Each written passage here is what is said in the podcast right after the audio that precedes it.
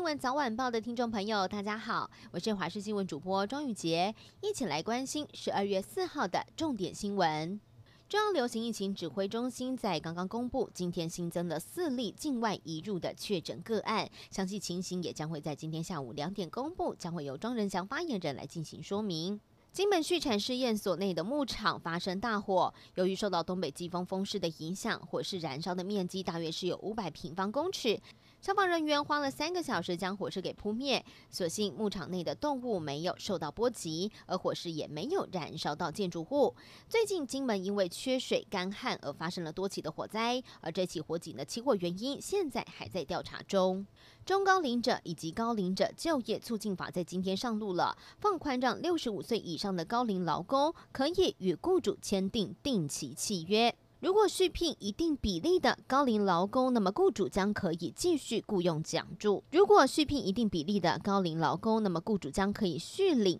雇佣奖助。中高龄者指的是年满四十五岁到六十五岁的人，高龄者则是指超过六十五岁的人。劳动部期望呢，可以透过这一部专法来建构高年级生友善的就业环境。实施第一年将可以将中高年龄者的劳动参与率拉到百分之六十五，相当鼓励七万名中高龄者投入就业，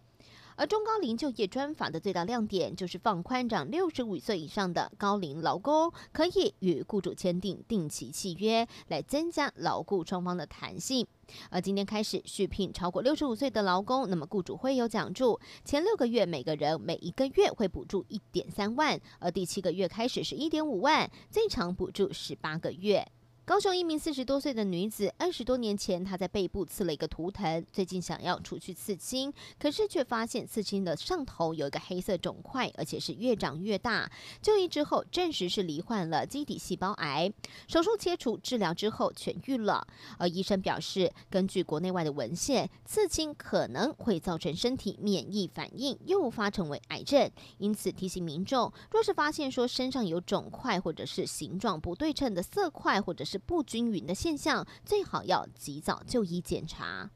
耶诞节的脚步近了，屏东万金耶诞季最近因为市集带来了非常多的人潮，也衍生出很多垃圾、交通打劫等等状况，引发民怨。现在决定要回归宗教仪式，主打庄严宁静的耶诞气氛。并且规划了摊商集中区，而今年点灯系列的活动将会从六号一直到明年的一月三号。另外，在台南市政府也首度呢把这个市区的耶诞节主会场移师到了运河畔，并且在六号的晚间点亮十五公尺高的耶诞树，打造像是塞纳河畔的浪漫氛围。最后要带您关心天气了，今天真的很冷，外岛马祖大约是在十二度左右，而在桃园茶改场也只有十三点九度。白天在北部地区的高温都在二十度以下，入夜之后各地的低温大约是在十七度左右，沿海空旷地区会更冷一些，不排除来到十四、十五度，真的是比较冷一些。除了天气冷之外，今天持续受到东北季风影响，在基隆北海岸、还有东北部地区以及大台北山区都会有降雨，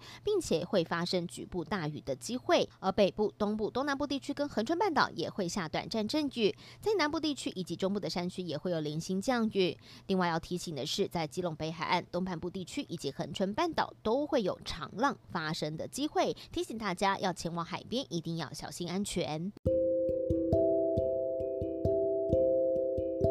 以上新闻感谢您的收听，我是庄宇杰，我们再会。